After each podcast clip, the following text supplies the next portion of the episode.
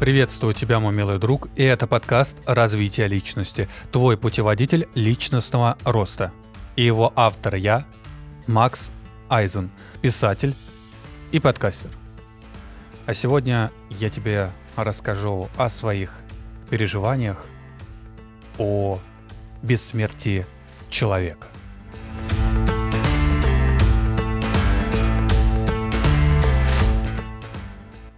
Мне страшно проснуться лысым, с сединой на глазах и эректильной дисфункцией.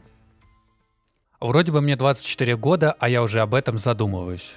Задумываюсь о неизбежной старости и коплю деньги себе на пенсию. Не могу сказать, насколько это прогрессивные цели и мысли, но на 10 моих знакомых я найду такового только одного.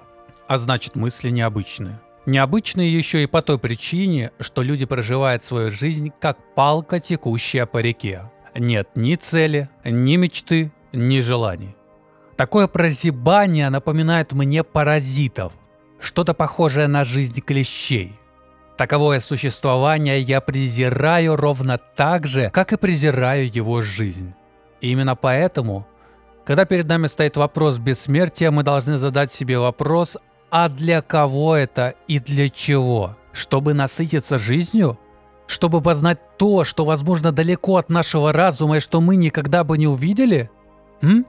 Или чтобы паразиты продолжали плодить себе подобных и росли в мире с философией потребительского мышления? Для чего? Не старение. Это одна из уникальных возможностей человеческой жизни, которая противоречит религиозным догматам. И если даже в этом смысле убрать в определение вторую часть, то перед тем, как продлевать жизнь людям, нам важно поменять массовое сознание, чтобы паразитов среди нас было как можно меньше, чтобы количество идиотов сокращалось и чтобы мы сами их же не плодили. Ибо человеческая сущность настолько порочная, что идея с бессмертием пойдет нам далеко не на пользу. Вопросов остается много, ровно так же, как и с развитием искусственного интеллекта.